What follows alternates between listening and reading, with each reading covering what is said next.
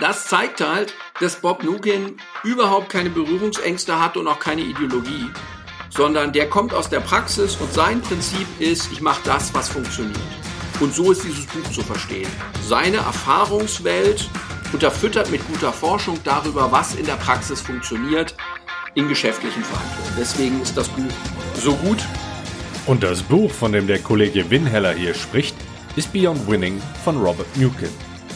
Ein weiteres Meisterwerk der Verhandlungsliteratur, welches du auf dem Silbertablett serviert bekommst. Hier im PM Podcast Besser verhandeln.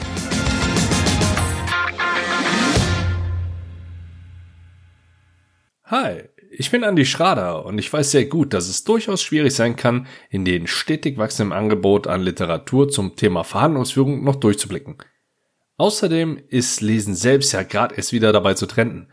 Doch anders als damals, als es nur Buchhandlungen und Bibliotheken gab, kannst du jetzt Dienste wie Blinkist und Get Abstract nutzen, Zeit einzusparen.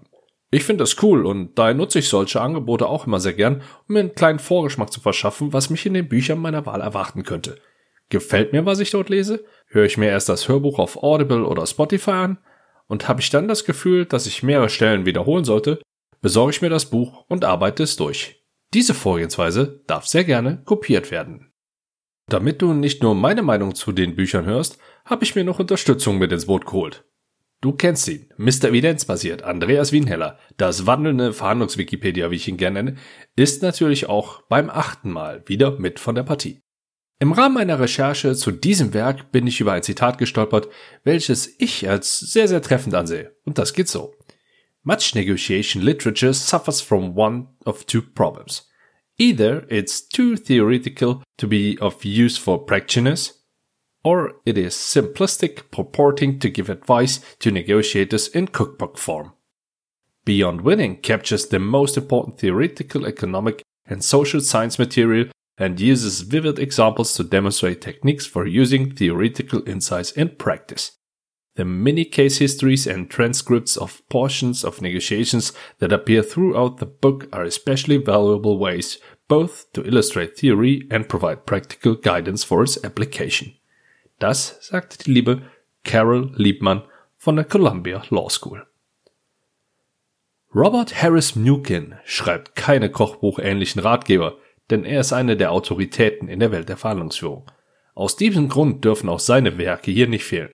Sein Werk Beyond Winning dürfte vom Alter her in den USA jetzt schon Alkohol konsumieren, gehört dennoch zur aktuellen Creme de la Creme der Verhandlungsliteratur.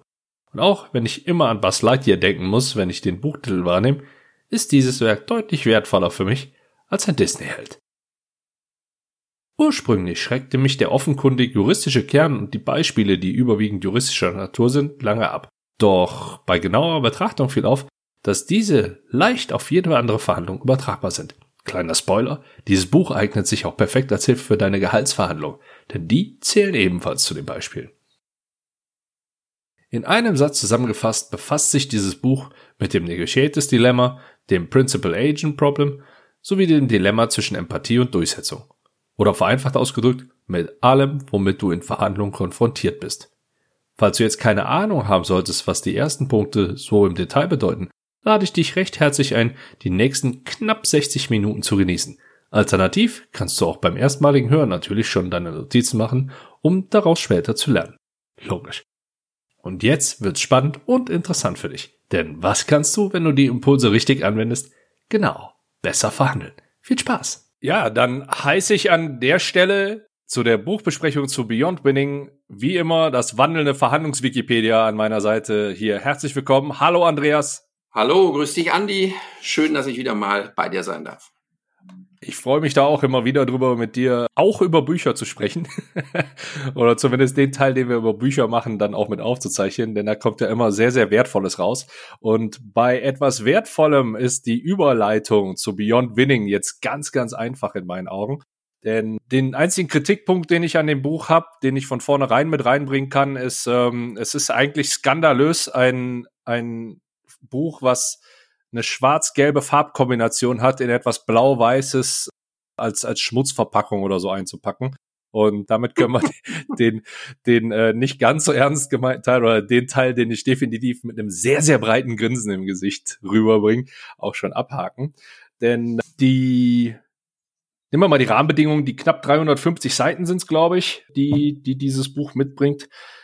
Ich kenne sie in englischer Sprache. Ich weiß gar nicht, ob ich habe gar nicht geprüft, ob es übersetzt worden ist. In Deutsch, in, ins Deutsche definitiv nicht. Wie leider so viele gute Verhandlungsbücher ist auch Beyond Winning bis heute noch nicht übersetzt worden. Wenn irgendjemand von Verlag mal zuhört, das wäre ein Buch, das mit Sicherheit wert wäre, übersetzt zu werden und wofür es auch ganz bestimmt Nachfrage gäbe auf dem deutschen Markt. Garantiert. Was ich mir vorstellen kann, ist, der Fokus liegt ja auch in den Geschichten, auf die wir gleich nochmal so ein bisschen eingehen können, eher auf den Anwälten, auf den Lawyers, von denen da gesprochen wird. Auf jeden Fall sind auch die, ja, ich sag mal, die, die Stories, da kommen wir gleich vielleicht nochmal ein bisschen zu, wenn wir jetzt ins Detail gehen, stark anwaltlich ausgerichtet.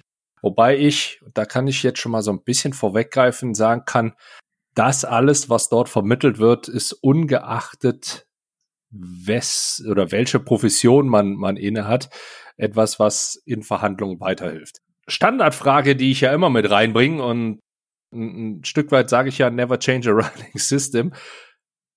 Der gute Herr Nukin, der einen wunderbaren Namen hat, der für mich nicht ganz so einfach ist, in welcher Beziehung stehst du zu ihm? Ich kenne ihn noch nicht.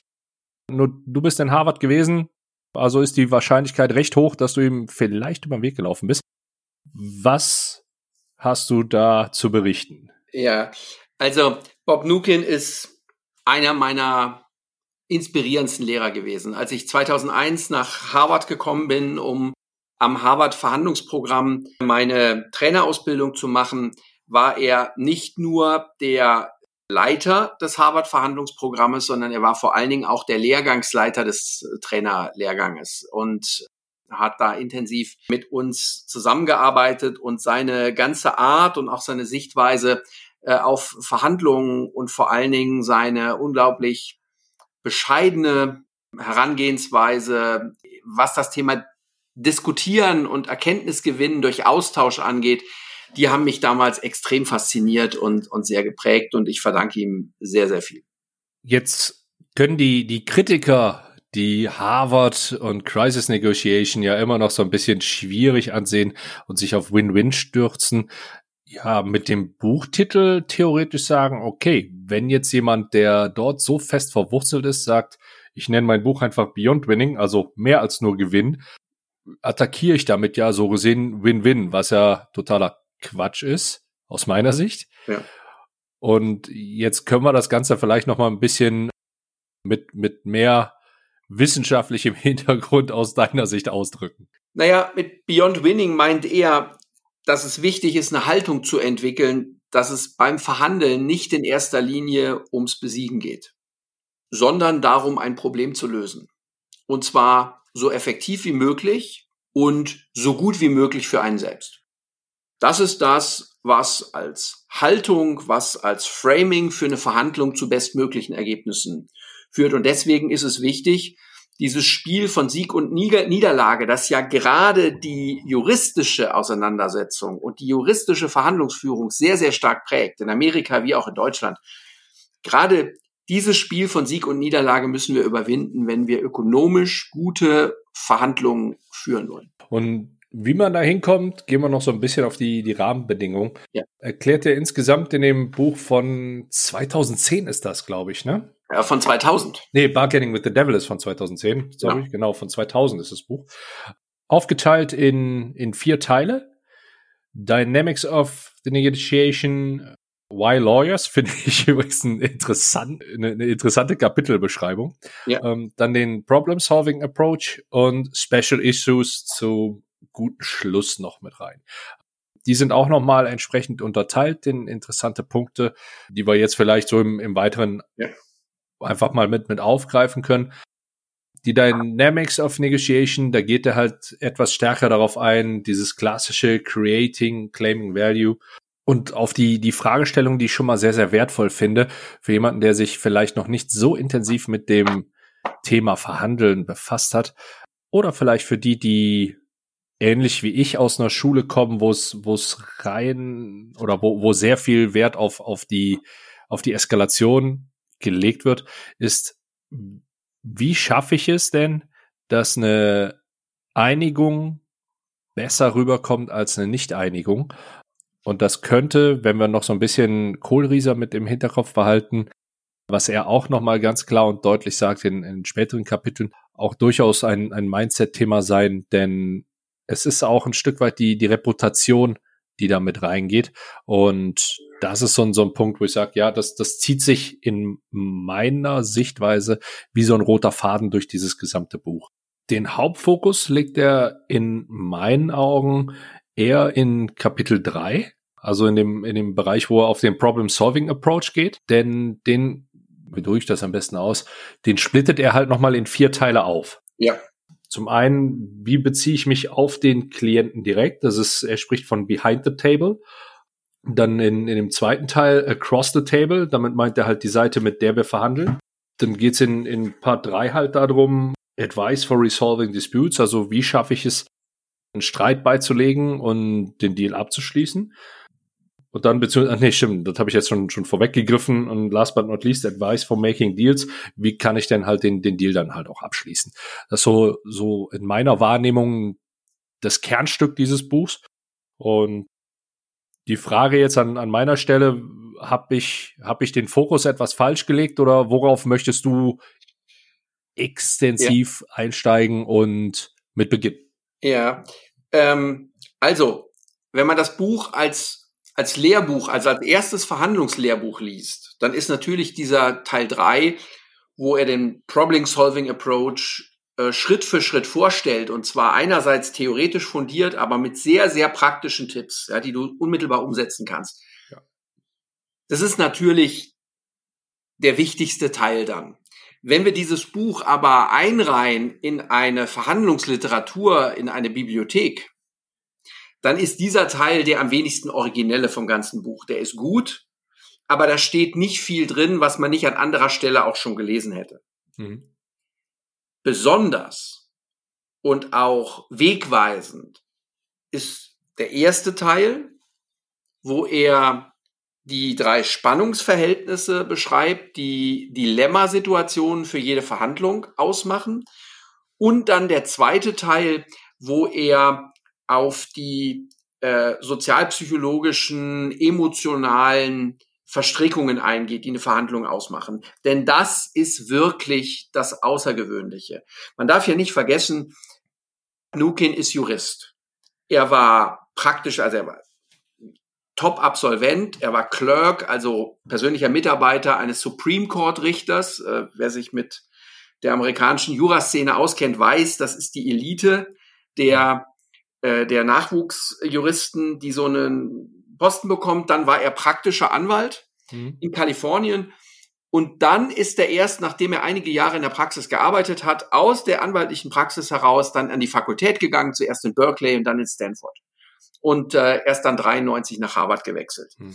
Das ist eine ganz normalerweise klassische juristische Karriere. Aber dadurch, dass er sich sehr früh intensiv interessiert hat für Familienrecht und dass er sehr viel über Familienrecht und insbesondere über Scheidung, Scheidungsverfahren gearbeitet hat, ist er früher als alle anderen Nicht-Psychologen in der Verhandlungsexpertenszene ganz tief eingestiegen in diese sozialen, emotionalen Beeinflussungsprozesse. Und zwar schon Ende der 80er Jahre. Das war außergewöhnlich. Da hat er das, äh, das, das äh, grundlegende Buch äh, Barriers to Conflict Resolution ähm, hat er äh, mit herausgegeben. Ähm, und er hat dann äh, in, in diesem Buch jetzt Beyond Winning schon 2000 eben eine sehr umfassende Darstellung der psychologischen der kulturellen Fallen, also so Dinge wie äh, Reactive Devaluation, Overconfidence ähm, und, und ähnliche ähm, Entscheidungsdynamiken ähm, mhm. hat er beschrieben. Heute sind die in jedem, in jedem guten Lehrbuch drin. Mhm. Im Jahr 2000 war das alles andere als normal und schon gar nicht bei den Juristen und Ökonomen. Das heißt, dieser Fokus darauf, wie wichtig die unbewusste Ebene der Beeinflussung ist und wie wenig Menschen beim Verhandeln Homo economicus sind. Das ist von Nukin bereits seit 1990 immer wieder eingebracht worden in die Verhandlungswissenschaft und deswegen stimmt es halt auch nicht, dass das ignoriert worden wäre und dass man dafür die Crisis Negotiations bräuchte, ähm, um zu verstehen, dass das wichtig ist. Nein, das ist durchaus auch in der etablierten Verhandlungswissenschaft ähm, sehr, sehr früh schon, schon ähm, miterarbeitet worden. Und da ist Bob Nukin der Pionier. Das wird da recht, recht gut deutlich gemacht, auch wenn, ähm, wenn, wenn er halt die Dinge noch von, von, von 86 aufhält, man vielleicht damit das noch richtig eingeordnet werden kann. Der gute Herr ist Baujahr 1942, wenn meine Nachforschungen mich nicht täuschen. Und der hat dann also, wie gesagt, ich habe irgendwo 93, 94 in dem Bereich ging, äh, ist er Chair des äh, Program on Initiation in Harvard geworden. Ja. Ähm, wenn ich das richtig gesehen habe, um, um ihn da vielleicht auch nochmal, damit man ihn ganz, ganz korrekt noch mit einordnen kann, ist da der, der Sam Williston Professor, wenn ich das so richtig gesehen habe. Und das ist diese, diese berühmte Williston Negotiation Competition, die dort jährlich gehalten wird, die er quasi mit, äh, ja, betreut oder quasi, wo, wo er der, der, der, der Head of ist, richtig? Das ist richtig, ja. ja. Ähm, und er ist dort äh, als Samuel Wellston Professor dann von Stanford abgeworben worden, wo er auch schon eine ähm, herausragende Position hatte. Also er, mhm.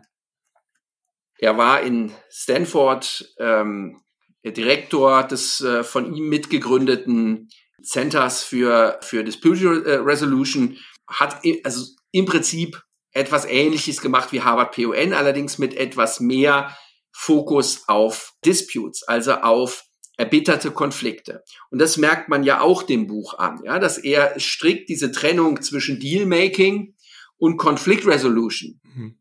in, in seinem Buch hier auch verfolgt und sagt, nein, Konflikte, vor allen Dingen emotional eskalierte Konflikte, sind nochmal etwas anderes als ein, ähm, als ein ganz einfacher Business Deal. Mhm. Und es sind andere Themen, die damit äh, zu berücksichtigen sind.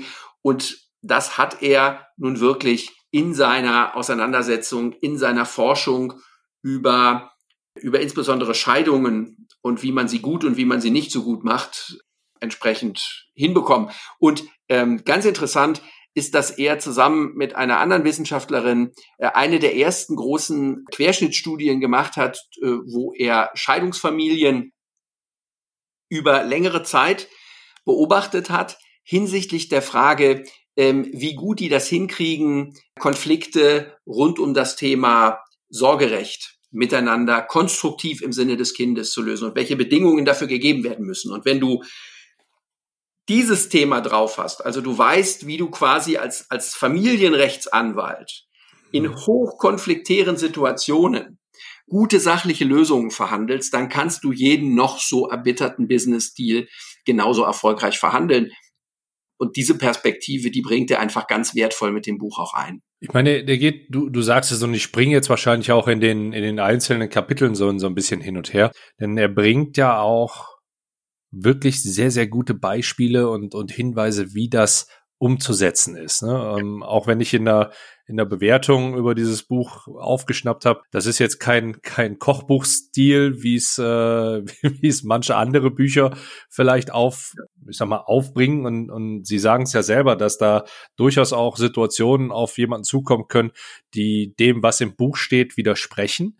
Ja, das ist keine keine One Size Fits All Lösung, sondern es ist eine ähm, fits the most time Lösung, wobei. Lösung ist auch der falsche Begriff, denn es ist eher eine, wie, wie sprechen Sie sprechen, glaube ich, selber eher von von Mindset und äh, die haben noch noch einen anderen Begriff, den ich mir von der Orientation, also von der Orientierungshilfe, die dort mitgegeben wird, ja. wie man solche Dinge lösen kann.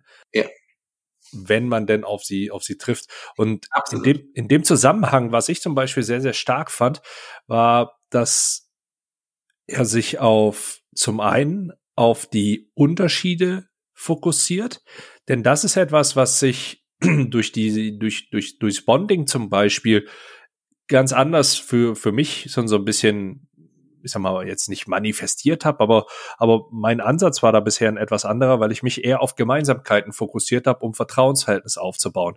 Ähm, nichtsdestotrotz sagt er dann oder gibt er den für mich nochmal entscheidenden Hinweis, der wirklich wichtig ist, ihn zu nennen, dass Unterschiede allerdings oftmals sehr, sehr viel wichtiger sind, um einen Mehrwert zu generieren. Das hat er übernommen 1986 von seinen äh, geschätzten Kollegen Lex Sebenius in dem Buch The Manager as Negotiator, das wir ja auch schon besprochen haben, Andy.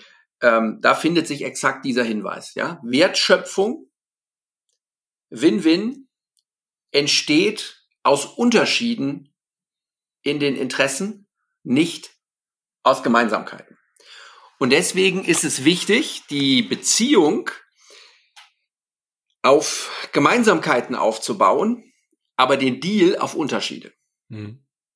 Und dass es keine Patentlösung geben kann, das macht er mit seinem wirklich bedeutenden Teil 1 in diesem Buch klar. The Dynamics of Negotiation, also wo er sein Modell vorstellt und sagt, die Dynamik der Verhandlungen wird durch drei zentrale Dilemmata, three tensions, drei Spannungsverhältnisse ähm, bestimmt. Und diese Spannungsverhältnisse, die sind nicht lösbar, nicht auflösbar, sondern du kannst sie nur managen. Managen bedeutet, dass du ähm, extreme Situationen hast, die genauso schädlich sind und du musst versuchen, dich in der Mitte so ein bisschen durchzulavieren.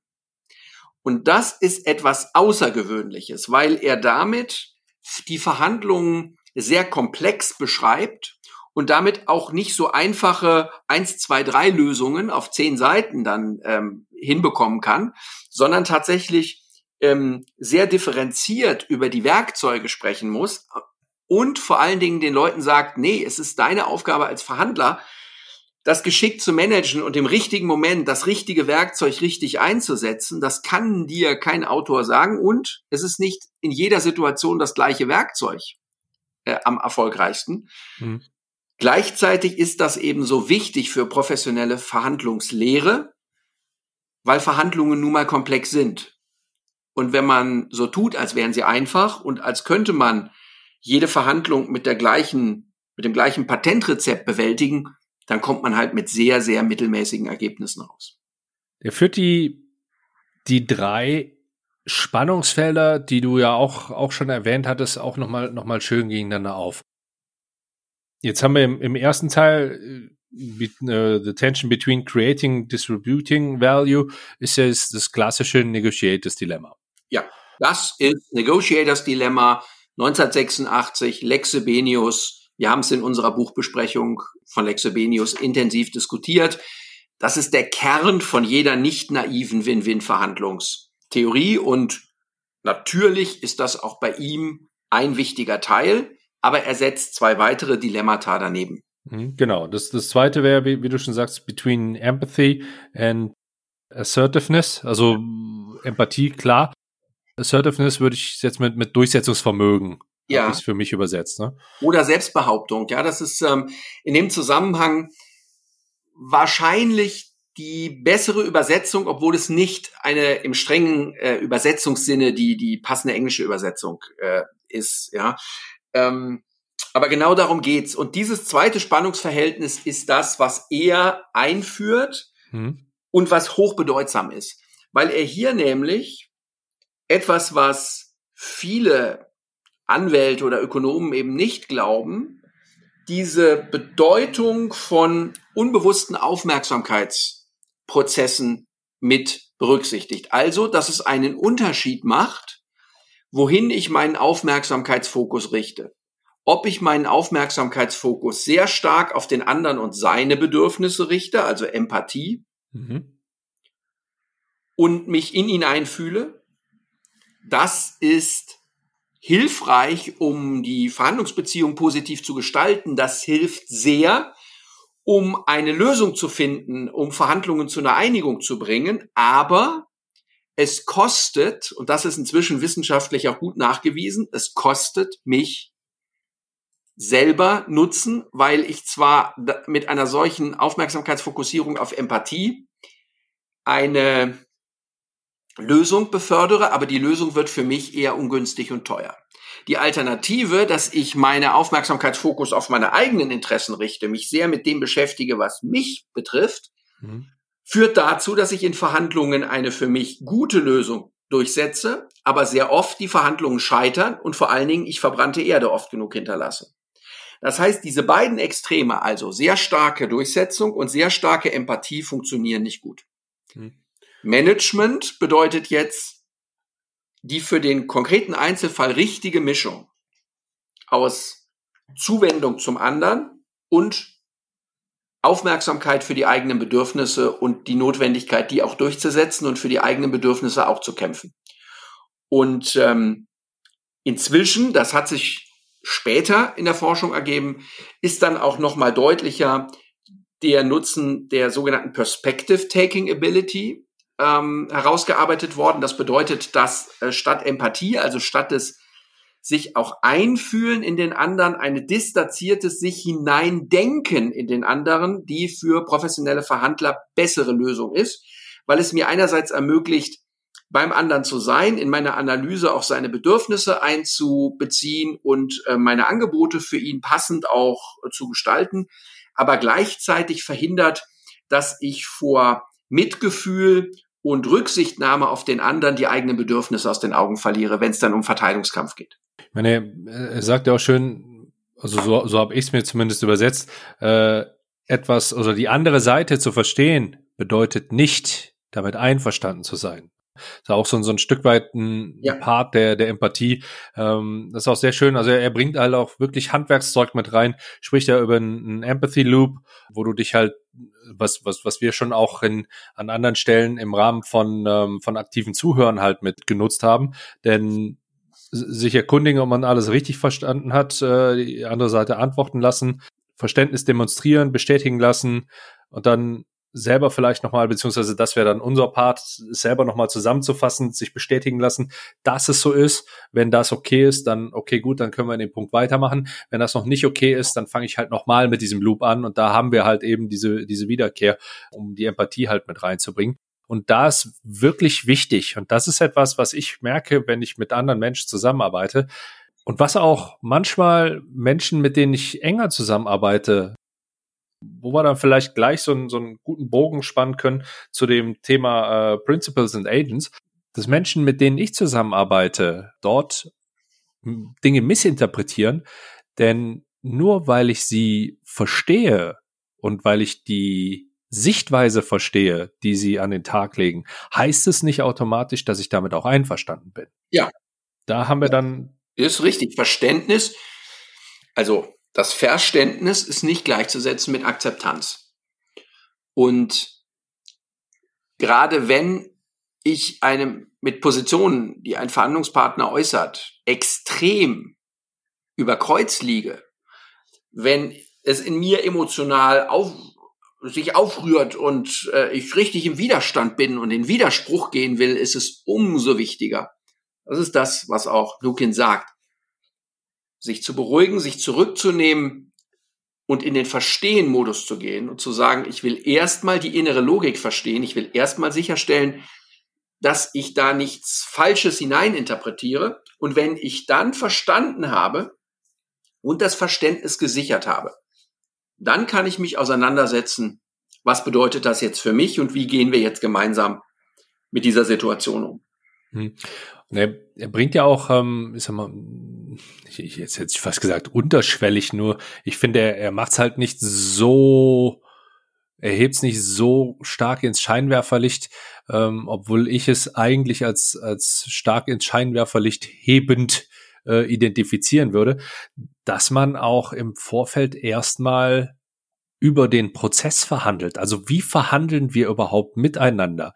Und das macht er sowohl mit seinen Auftraggebern aus der Sicht des Anwalts oder ich breche es jetzt mal um und sage aus der Sicht eines Beraters. Ähm, und dann später natürlich auch im Start, äh, wenn, wenn, wenn man at the table quasi dann sitzt und, und auf diese Ebene dann halt geht. Und das ist auch nochmal so ein, so ein Learning, wo ich sage, allein dafür lohnt sich schon, dieses Buch sich mal äh, sehr intensiv durchzulesen.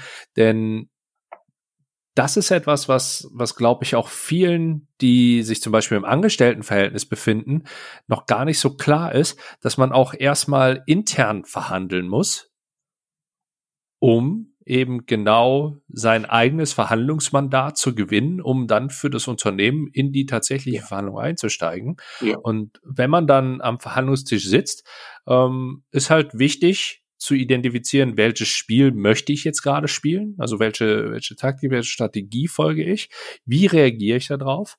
Da bieten, bietet dieses Buch ja auch viele, viele wunderbare, wunderbare Punkte. Und das ist ja auch das, was, was du eben schon gesagt hast, auch was, was eine von diesen Spannungen halt ist. Konzentriere ich mich eher auf mich selber und mein eigenes Spiel oder konzentriere ich mich auch auf das Spiel der anderen Seite? Und dann muss ich für mich halt entscheiden, wie spiele ich dieses Spiel weiter? Ja. Ziehe ich meinen und, eigenen Stiefel durch? Ja. Mache ich es anders? Ja. Oder das, was du jetzt gerade sagen wolltest? Ja, ja, ja. Ähm, es wird ja dem, dem Harvard-Verhandlungsprogramm in verhandlungsökonomischen Ansätzen wird ja oft von Kritikern vorgeworfen, sie würden die, die internen Rollen im Verhandlungssystem und so weiter, würden sie äh, zu sehr äh, vernachlässigen. Ja, die Notwendigkeit zwischen Decision-Makern, also Auftraggebern äh, und Verhandlern entsprechend sich abzustimmen, eine ordentliche Mandatierung zu machen und so weiter. Nur jeder, der diese Kritik äußert, hat offensichtlich noch nie Nukin gelesen. Und Nukin ist nun mal derjenige im Harvard-Verhandlungsprogramm, der dazu explizit und intensiv gearbeitet hat und auf den sich auch alle anderen beziehen. Das war auch in unserer Ausbildung so. Nukin hat, äh, bevor er dieses, äh, also, also äh, neben diesem Buch äh, Beyond Winning noch ein Spezialbuch geschrieben, Negotiating on Behalf of Others, mhm. das sich explizit mit dieser Frage beschäftigt, wie ich die Verhandlungsbeziehung zwischen Auftraggeber und und, und äh, Verhandlungsvertretern, also Negotiatoren, wie ich die optimal gestalte, wie ich eine Mandatierung mache, wie ich ein Monitoring oder ein Controlling in der äh, mache, wie ich Anreizsysteme optimiere und so weiter. Und das findet sich ja dann auch in dem äh, Buch hier wieder äh, mit ganz konkreten äh, Ratschlägen. Das ist eine umfassende Theorie, die umfassend auf die Praxis äh, hier in ihren, ihren ganzen detaillierten Auswirkungen beschrieben worden ist, und zwar wieder sehr früh. Das heißt, äh, vor 2000 und hier jetzt ähm, endgültig in dem Buch aus dem Jahr 2000. Und damit ähm, ist das gesagt, was man über den Aufbau von Verhandlungssystemen und die verschiedenen Rollen ähm, in einem Verhandlungsmanagement äh, zu sagen hat. Ja, ähm, da ist eben Nukin der Baustein, der sehr stark darauf ähm, spezialisiert ist und der dazu auch meiner Meinung nach wirklich alles Wesentliche gesagt hat. Hm. Ja. Ich meine, er, er führt ja auch zum Beispiel wunderbar auf, wie denn die, die verschiedenen Interaktionen zwischen den unterschiedlichen Verhandlungs- ja, er spricht von Negotiation Styles, äh, ja. dann halt dann, dann, dann unterwegs sind. Um das nochmal vielleicht ein bisschen klarer zu machen, er spricht von Competitor, vom Accommodator und ja. vom Avoider. Ja. Braucht man, glaube ich, nicht übersetzen, sollte denen, die hier zuhören, klar sein. Und das ist das, das ist äh, nur zum Hintergrund, das ist dieses klassische äh, Konflikt. Ähm, Management-Modell, äh, Thomas, äh, Thomas Kilman ähm, äh, Instrument, äh, das eben auf den zwei Skalen äh, jetzt beschreibt, wie sehr ich auf mich äh, und meine eigenen Interessen und wie sehr ich auf den anderen und dessen Interessen ausgerichtet bin. Und daraus ergeben sich dann Konfliktstile, dass ich entweder sehr stark meine Interessen durchsetzen, den anderen besiegen will, oder dass ich eben sehr stark äh, im Anpassungsmodus, im Nachgebenmodus und so weiter bin. Und er beschreibt es in dem, ähm, ähm, in dem Kapitel, äh, also in dem ersten Teil, mhm. ähm, wie sich jetzt die Verhandlung gestaltet, wenn jetzt verschiedene Konflikttypen aufeinandertreffen. Mhm. Ja, und zwar sehr, sehr detailliert. Und das ja. ist hilfreich, wobei wir als professionelle Verhandler das ja sowieso überwinden wollen, weil solange wir in unserem intuitiven Konfliktmod sind, sind wir ja noch nicht dabei, dass wir quasi professionell, bewusst, gezielt, handwerklich den Verhandlungsprozess gestalten. Aber für die Mehrzahl der Verhandler, die eben noch intuitiv unterwegs sind, ist das natürlich eine sehr hilfreiche Erkenntnis. Hm. Also ich sehe es an, an der Stelle schon, deswegen habe ich es auch hier nochmal so hervorgehoben.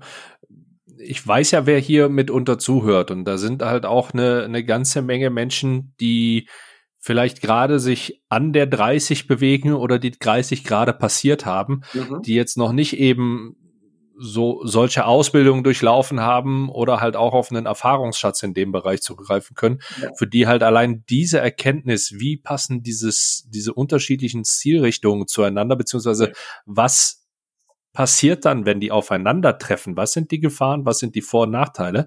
Ähm, allein diese Erkenntnis reicht ja schon aus, um sich im Rahmen seiner Vorbereitung dort ein wenig drauf, ja, da, dort mit befassen zu können und dann sowohl aus der eigenen Sicht, ja, was möchte ich für einen Stil an den Tag legen, als auch ja. aus der Sicht, was möchte oder was, was mache ich, wenn ich auf jemanden treffe, der so und so agiert.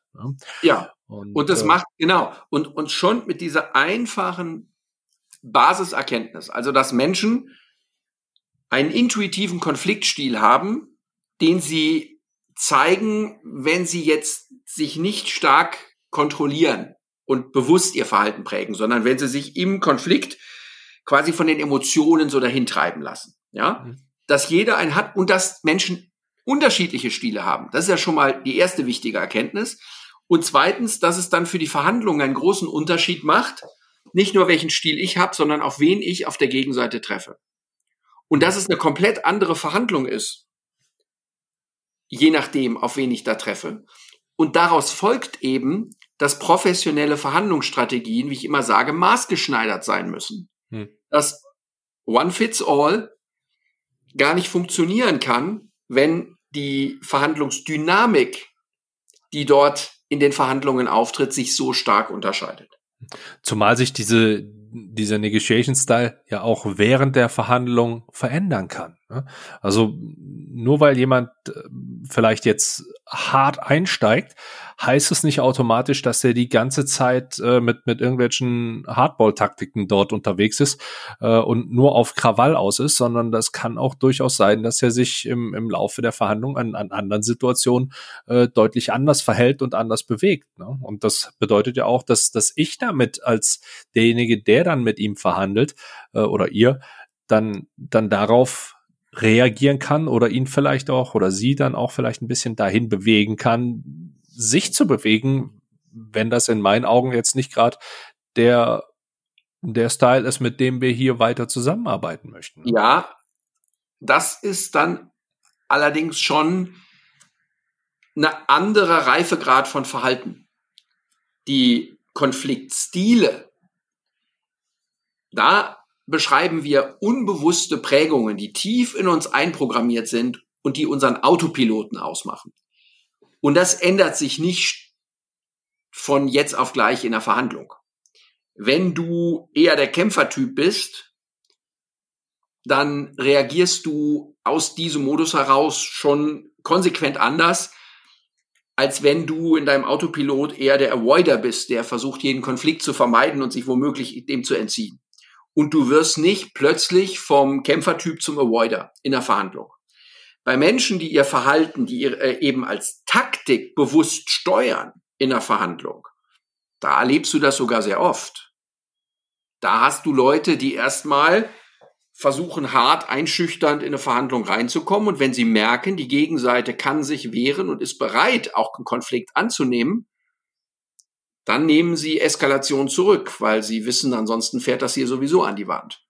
Hm. Das ist aber keine Veränderung des Stils, sondern das ist dann eine Weiterentwicklung einer bewussten Strategie beziehungsweise einer, einer taktischen Marschroute in der Verhandlung. Okay, wieder was dazugelernt. Danke. Es ist insofern aber wichtig, als dass eben jeder von uns, wenn der Stress nur hoch genug wird, in seinen Autopiloten zurückgeworfen wird. Das heißt, ob du Verhandlungsmeister bist, ob du in der Bundesliga verhandelst oder in der Regionalliga oder in der Champions League oder in der Kreisliga oder was auch immer. Du kannst Bücher geschrieben haben über Konfliktmanagement. Ich sag dir, ich habe schon Fortbildungen erlebt von Mediatoren und Konfliktexperten, wo es in bestimmten Situationen wirklich losging mit Streitigkeiten wie die, wie die Kesselflicker, ja, wo man gegenseitig draufgehauen hat und, und, und. Denn das sind auch Menschen, und wenn der Stress so hoch ist, dass du die bewusste Steuerungsfähigkeit verlierst und dass du doch einmal in diesen Amygdala Hijack, wie Daniel äh, Goldman das nennt, ja, also dass deine Amygdala quasi Kontrolle über dein Gehirn, über dein Handeln und du nur noch unbewusst in diesem Kampf- oder Fluchtmodus bist.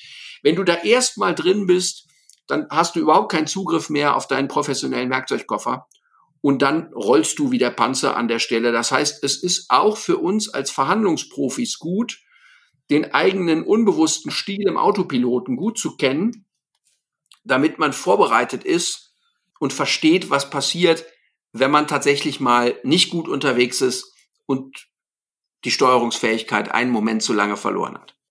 Ja, ich, ich weiß ja so, diejenigen, die hier zuhören, wenn ihr euch jetzt mal, wenn ihr jetzt mal kurz in dich geht, äh, vielleicht fallen dir so drei, vier Situationen ein, wo selbst wenn du schon lange verhandelst und das schon auch schon professionell machst, wo dir genau sowas passiert ist. Also ich kann mich da relativ schnell an so drei, vier Sachen erinnern. Und naja, ich meine, da, da sind wir halt auch wieder so, so ein Stück weit bei dem, bei dem Thema Demut, was ja auch in dem, in dem Buch durchaus mitschwebt die sagen halt überall, es ist, es ist, ich kann es nur noch mal wiederholen, es ist keine One-Size-Fits-All-Lösung und und, und er stellt sich auch nicht so dar, als hätte er jetzt hier den, den, den goldenen Weg gefunden, erfunden und dort niedergeschrieben, sondern wirklich klar, klar und deutlich aufgezeigt, in welche Richtung oder wie man verhandeln sollte, damit man damit erfolgreich wird. Ja. Und wie man rauskommt wenn man eben im Tunnel ist. Ja, das kann einem passieren, ist undramatisch, muss man nur wieder rauskommen, denn im Tunnel gibt es keine guten Lösungen. Hm. Und wo wir gerade bei, bei Lösungen sind, das, das Thema Dealmaking ist auch eins, was er ja recht, ähm, recht, recht gut halt umschreibt, oder nicht umschreibt, sondern beschreibt, wie, er man, wie man dann da hinkommen kann. Und ähm, in dem Zusammenhang spricht er sogar von, von einer Geiselnahmensituation, was mich an der Stelle dann doch ein bisschen überrascht hat. Hm, das so auszudrücken, wie er es gemacht hat, was als Geisel genommen wird in der Geschäftsbeziehung, macht auch diese, diese Wahrnehmung vielleicht noch mal ein bisschen deutlicher, weil ich häufig gefragt werde, Andi, mich nimmt ja niemand als Geisel oder da kommt ja jetzt niemand an, wo, es manchen Menschen dann auch schwerfällt, diese, äh, diesen Link herzustellen von den von, von jetzt so Menschen wie eben Gary Nösner, Chris Voss oder auch George Kohlrieser. Und dann, dann liest du das Beispiel in diesem Buch, wo es einfach nur um, in dem Fall, glaube ich, um einen Hauskauf geht oder einen Hotelkauf, auf jeden Fall um irgendeine Immobilie. Und ähm, da geht es um ein Deposit, um eine Anzahlung. Und die interpretiert er als Geisel. Ja, das ist jetzt eine Frage, wie man es übersetzen möchte. Ne? Und das kannst du so, äh, ich glaube, er meint eher Garantien beziehungsweise Pfänder. Das allerdings ist ein sehr wichtiger Hinweis und ist ein Zeichen, dass äh, Bob Nukin eben Praktiker ist und weiß, wovon er spricht. Und sagt, es gibt Situationen, wo man in Verträgen oder auch in Einigungen, die man hinterher schließt, nicht nur in bestem Vertrauen davon ausgehen sollte, es wird schon alles gut gehen, sondern es kann Situationen geben, wo man davon ausgehen kann, dass es Probleme geben könnte und dann ist es wichtig, sich und zwar rechtlich bindend abzusichern und eben Garantien, Fender oder ähnliches entsprechend einzufordern. Das ist eine historisch ganz bewährte Geschichte, das haben schon die alten Römer gemacht dass sie von unterworfenen Völkern oder genauer gesagt von unterworfenen Fürsten als Teil des Friedensvertrages eben verlangt haben, dass deren Söhne, Kaiserhof äh, in Rom, kommen, dort erzogen werden, was eben gleichzeitig auch bedeutete, dass da eine implizite Drohung mit drin war.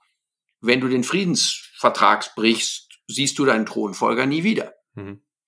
Und diese Grundidee, die zieht sich über die Jahrhunderte durch die ganze Geschichte äh, durch. Es gibt da einen ganz bekannten, ein ganz bekanntes Zitat von, ich glaube, es ist Thomas Hobbes. Covenants without swords are just words. Also ähm, Verträge, die nicht durchsetzbar sind, die nicht in irgendeiner Art und Weise auch die Realität von Macht und von Versuchen, sich egoistisch gegen den anderen durchzusetzen, berücksichtigen, sind leeres Geschwätz, aber keine guten Lösungen. Hm. Und deswegen gehören solche Dinge mit dazu, dass ich darüber rede. Übrigens habe ich gerade in der letzten Woche an einem Online-Workshop teilgenommen mit äh, Guan Subramanian, mhm. dem aktuellen Leiter, also dem Nachfolger Bob, äh, von Bob Nukin.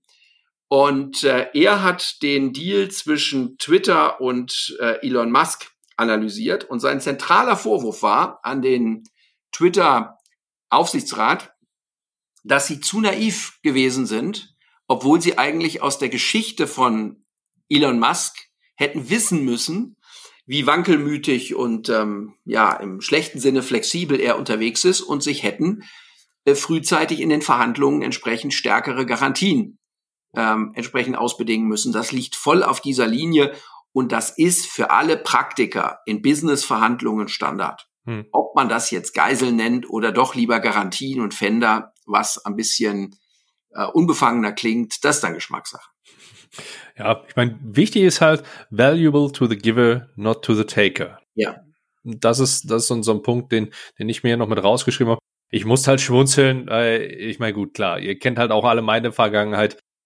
Bei Hostage-Taking ähm, fange ich, habe ich immer so ein, so ein leichtes Schmunzeln im Gesicht. Und ich war halt überrascht, das in diesem Buch auch zu finden. Ja. Gut. Um, ähm, aber das zeigt halt, dass Bob Nukin überhaupt keine Berührungsängste hat und auch keine Ideologie, sondern der kommt aus der Praxis und sein Prinzip ist, ich mache das, was funktioniert. Ja? Und so ist dieses Buch zu verstehen. Seine Erfahrungswelt unterfüttert mit guter Forschung darüber, was in der Praxis funktioniert in geschäftlichen Verhandlungen. Deswegen ist das Buch so gut besprochen worden, kommt so gut an bei denen, die es gelesen haben. Leider haben es insbesondere im deutschsprachigen Raum noch zu wenige gelesen. Hm. Ja. Ich meine, das ist ja, ist ja wirklich vollgepackt mit, mit einer Menge Punkte aus, aus vielen unterschiedlichen Bereichen. Du hast die Psychologie ja auch angesprochen, wo auf die verschiedenen Einflüsse halt nochmal eingegangen wird, also auf die, auf diese ganzen Biases, die es dort gibt, die, die Verzerrung Loss Aversion, wo, wo halt noch mit, mit reingeht. Eine, oh, hoffentlich spricht das jetzt richtig aus, Partisan Perception. Ja. Ähm, Parteiliche Wahrnehmung, hm, ja, genau, die Wahrnehmungsverzerrung durch die eigenen Interessen, ja. ja mhm. Den Endowment-Effekt, Reactive Devaluation, also die reaktive Abwertung von, von Dingen. Das, ja. das sind alles Punkte, wenn, wenn ihr jetzt dann, gut, dann wer schnelles Denken, langsames Denken gelesen hat, damit mit halt reinkommen. Ja, also es ist schon, schon Wahnsinn, was er alles mit verarbeitet hat dann auch. Ne? Absolut. Und, und da ist gut wieder, wenn man seinen Hintergrund kennt, ja. Also Bob Nukin war in Stanford auch äh, Fellow des dortigen Centers, also sozusagen Mitglied, Forschungsmitglied äh, der, der, des dortigen Centers für Verhaltensökonomie, also Behavioral Economics. Hm. Und er hat geforscht zusammen mit Amos Tversky, mit dem Daniel Kahneman, Kahneman, der dieses Buch geschrieben hat, seine, seine ganzen wichtigen Forschungen bis zu dessen Tod gemeinsam äh, gemacht hat. Das heißt, Bob Nukin ist zwar Jurist, aber er war von Anfang an, und zwar aus den Erfahrungen, die er in den Scheidungsverfahren im Familie, aus dem Familienrecht heraus gemacht hat, immer leidenschaftlich quasi als Hobbyforscher, aber das ist ein bisschen böse, weil dafür ist er viel zu gut und viel zu sehr drin, aber sozusagen mit einem, mit einem, mit einem Nebenerwerbsstandbein im Bereich von Behavioral Economics und Sozialpsychologie unterwegs gewesen.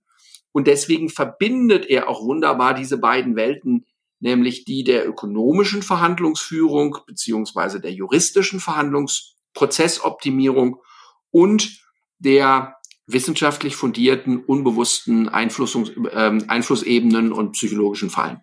Ja, also insgesamt in, in dem Buch ist, ist wirklich eine ganze Menge drin. Also allein für deine Vorbereitung kannst du, ich, ich habe es mir extra notiert, es ist Seite 186, wo, wo, wo er mit, mit einem, auf einem Client-Meeting, Meeting with a Client ist die, die Überschrift. Allein wenn, wenn du dir diesen Part, der jetzt vielleicht mal eine Seite einnimmt, dir nimmst, äh, die Punkte, die er da anspricht, wenn du die mit in deine Verhandlungsvorbereitung einbaust, ey, dann bist du schon sehr gut aufgestellt, ja, und dann, dann hast du eine, eine sehr professionelle Verhandlungsvorbereitung ja. durchgezogen. Und, und das ist, das ja. ist das, was ich halt im, im Vorfeld meinte mit, es ist nicht nur für Anwälte dort nutzbar, sondern das ist halt wirklich was, was, was jeder für sich nutzen kann. Ähm, Absolut, das ist, kannst du eins zu eins äh, übertragen in jede Business-Verhandlungssituation und äh, es gerade auch diese diese Tipps ja für die Frage der der Vorgespräche, der Verhandlungsmandatierung und so. Da fließt einfach alles ein, was da auch an Erkenntnis ist, bis hin zu erst verstehen, dann verstanden werden. Hm. Ja, wo er sagt, also erst zuhören, Verständnis demonstrieren, bevor man dann mit den eigenen Anliegen rauskommt. Und das kennen wir ja ähm, von äh, den sieben Wegen zur Effektivität von, von Stephen Covey zum Beispiel als eine der fundamental wichtigen Grundlagen von konstruktiver Gesprächsführung. Ja. Und ich sag mal, wo du gerade bei, bei konstruktiver Gesprächsführung bist, ist halt auch der, der Umgang, wenn ich das Gefühl habe, dass ich belogen werde, welche Möglichkeiten ich da habe, die er auch wirklich sehr gut aufführt, von wegen Informationen identifizieren bzw. verifizieren, nicht identifizieren, sagt er. Dann halt auch, auch ganz wichtig, den anderen äh, oder die andere Seite das Gesicht wahren lassen in, in dem Zusammenhang. Auch wirklich sehr, sehr gut und, und klar und deutlich beschrieben, wie das umzusetzen ist. Das, das finde ich wirklich sehr beeindruckend und das, das ist das, wo ich sage, okay, Kochbuchelemente sind da schon drin, ja. um es jetzt mal mit dem äh, mit, mit, mit dieser Aussage, die ich dort gelesen habe, nochmal aufzugreifen. Ja. Nur äh, sind die halt für die Sterneküche umzusetzen. Ne? Und das ja, ist das, das Wichtige dabei. Ah, ja, und aber auch genau genau auch dieser Punkt eben wieder eingebettet in eine Dilemmasituation. Ne? Die, die hm. das dritte Spannungsverhältnis geht halt auf diese Principal-Agent-Problematik, die ja auch in den Wirtschaftswissenschaften intensiv diskutiert worden ist mhm. und auf, wo er sich da auch auf den aktuellen Stand der Forschung bezieht und den eben dann für Verhandlungen nutzbar macht, für Verhandlungen überträgt, hinsichtlich der Frage, dass es eben auch notwendig ist, die Interessenlage des Vertreters und die Interessenlage des Auftraggebers und die Interessenkonflikte zwischen beiden ganz bewusst wahrzunehmen und den Prozess so zu gestalten, dass man damit möglichst konstruktiv umgeht, weil eben ansonsten sowohl in der Mandatierungsphase, aber vor allen Dingen in der Durchführungsphase und dann hinterher ähm, eben Konflikte angelegt sind, dass die eine oder die andere Seite sich eben ungerecht behandelt fühlt. Deswegen stellt er eben vorne im ersten Teil dieses Spannungsverhältnis da als eine wichtige Managementaufgabe und dann insbesondere in dem äh, Kapitel hinten im dritten Teil, Behind the Table, ähm, ganz viele konkrete Tipps, wie man das jetzt ausbalancieren kann, insbesondere eben in den Gesprächen mit Mandanten.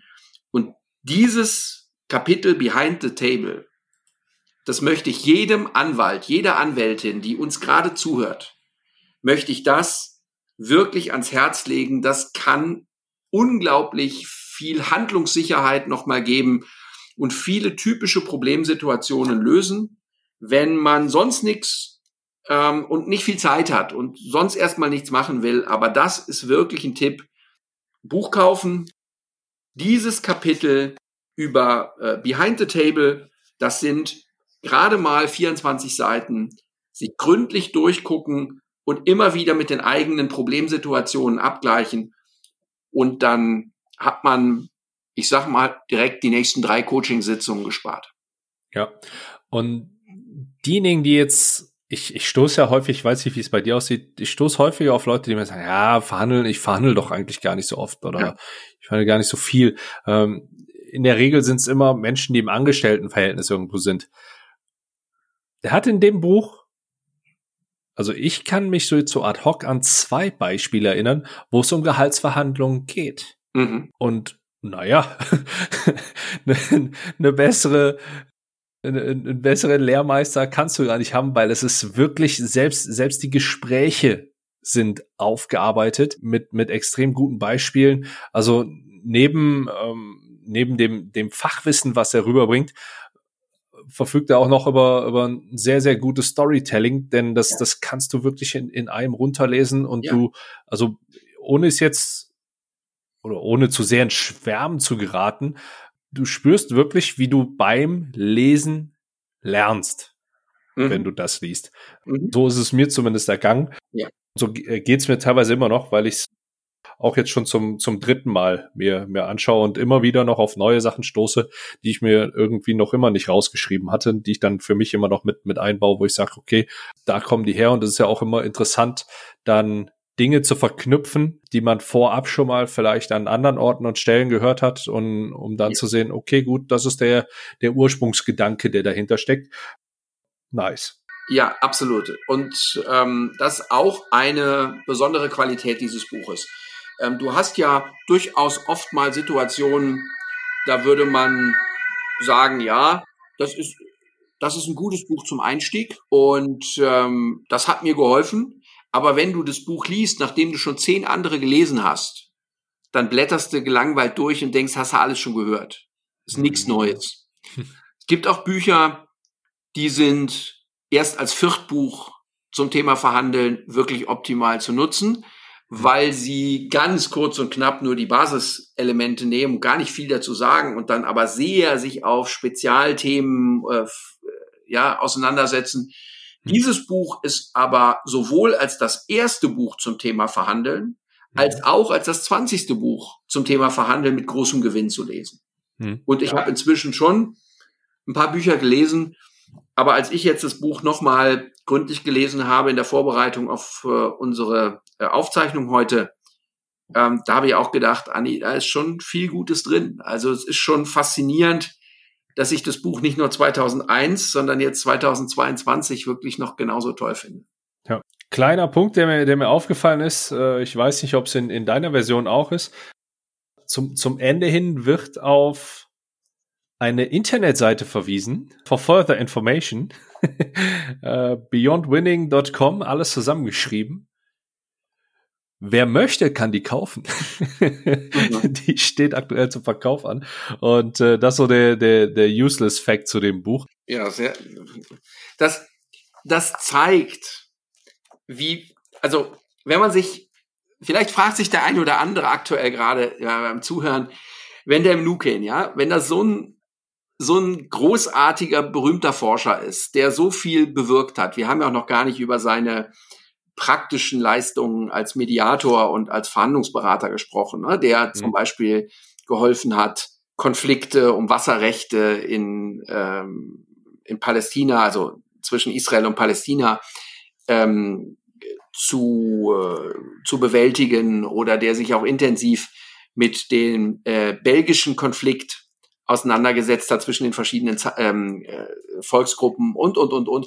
Ja, mhm. wieso kennt man den so wenig? Also wieso ist der denn nicht ein, ein Verhandlungssuperstar? Und die Antwort lautet, weil er ein unfassbar bescheidener Mensch ist, dem, was das Thema Selbstmarketing und die eigene Größe nach außen posaunen und so weiter überhaupt nichts, überhaupt nichts liegt. Das ist ihm einfach nicht wichtig. Und ich weiß, das wird es nie vergessen, weil es mich so beeindruckt hat.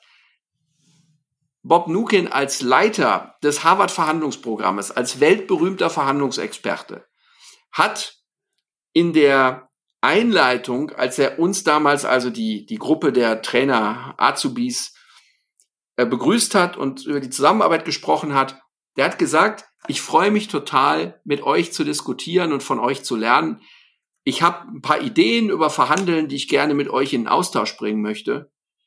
Aber das sind erstmal so aktuelle Ideen und ich bin mir sicher, dass die noch sehr, sehr viel weiter verbessert werden können. Und jetzt könnte man ja sagen, ja, was für eine geile Rhetorik, ne? Gut gemacht, so macht man das heute und so.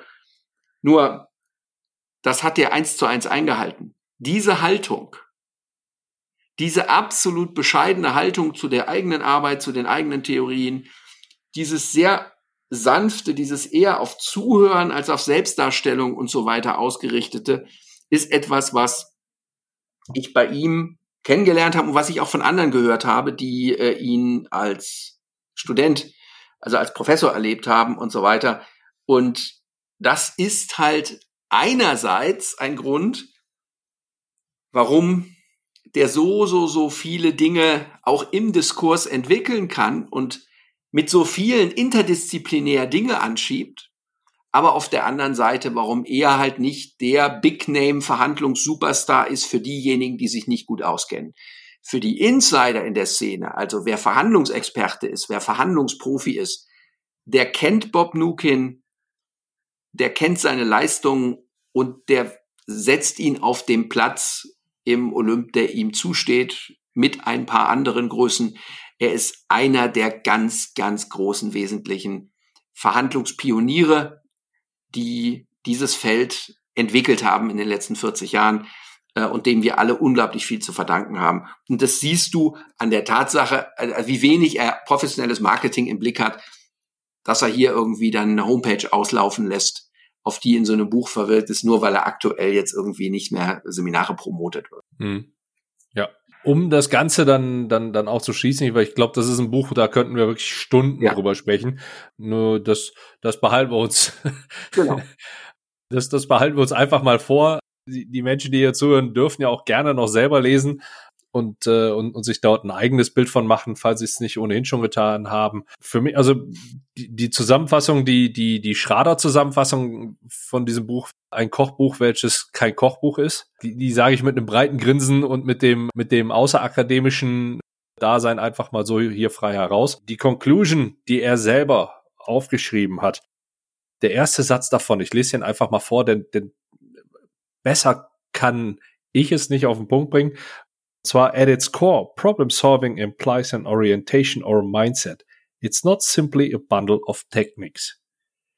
Es sagt eigentlich alles aus, was so in, in diesem Buch insgesamt mit auf den Weg gegeben wird.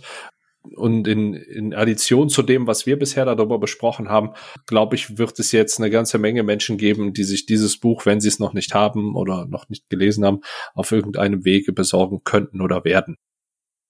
Andreas, wie würdest du das Buch in einem Satz zusammenfassen? Mal gucken, ob das möglich ist. naja, es ist mit Abstand das beste Verhandlungslehrbuch für Anwälte und damit auch ein ganz wichtiges Verhandlungslehrbuch für jeden, der als Anwalt in eigener Sache seine Bedürfnisse in Verhandlungen durchsetzen muss.